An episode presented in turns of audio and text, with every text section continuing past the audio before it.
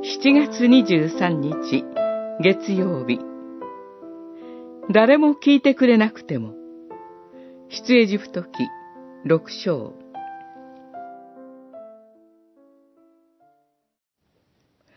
モーセは主に訴えた。ご覧の通り、イスラエルの人々でさえ私に聞こうとしないのに、どうしてファラオが唇に割礼のない私の言うことを聞くでしょうか六章十二節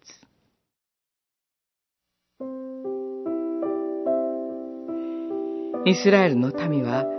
重労働のために、モーセが伝える神のメッセージに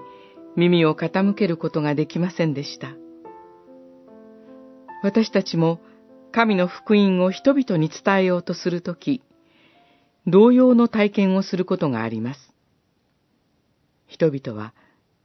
自分の生活を維持するために懸命に働いています。彼らは自分の生活に直接に影響を与えるようなニュースには耳を傾けることができても、聖書のメッセージには全く耳を貸そうとしないのです。誰も私の言うことなど聞いてくれない。